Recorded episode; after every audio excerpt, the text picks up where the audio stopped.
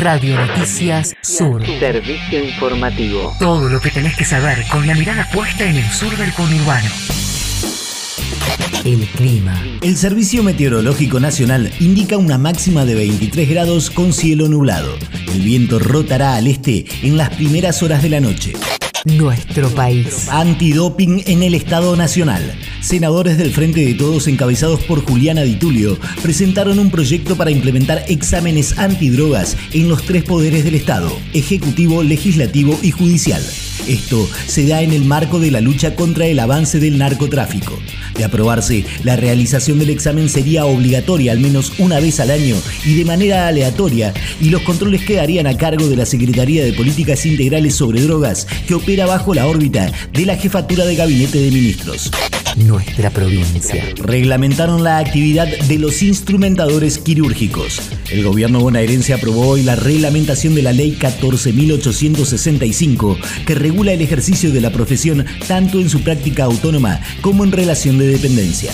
Con esto se jerarquizan las tareas que llevan adelante las y los licenciados de instrumentación quirúrgica, organización y asistencia de quirófanos y se los incorpora a la carrera profesional hospitalaria nuestra región. Campaña de donación de sangre en el Hospital Iriarte.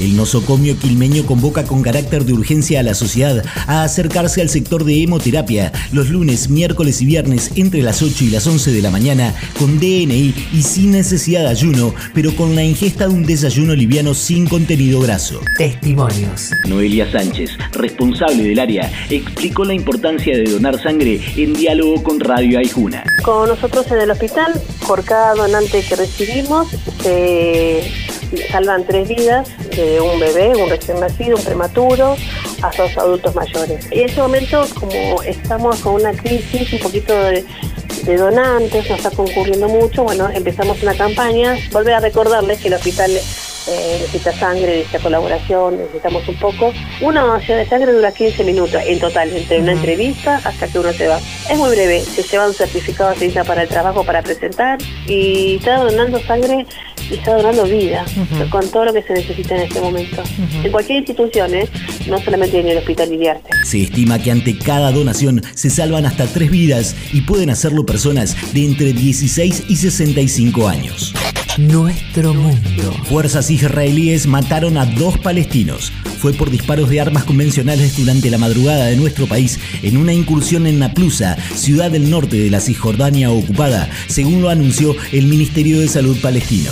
En lo que va del año, el conflicto israelí-palestino ha costado la vida de al menos 90 palestinos y 15 israelíes, según un recuento de la agencia de noticias AFP a partir de fuentes oficiales. Nuestra educación. Nuevo centro universitario en el oeste del conurbano. El presidente Alberto Fernández encabezará esta tarde la inauguración del Centro Regional Universitario de la Universidad de Ituzaingó. De acuerdo con lo previsto en la agenda oficial, el acto se realizará a las 18 y el presidente estará acompañado por los ministros de Obras Públicas Gabriel Catopodis, de Educación Jaime Persic y el intendente local Alberto Descalzo. En el centro se podrán cursar distintas carreras de las universidades de La Matanza y Hurlingham, además de tecnicaturas de institutos terciarios.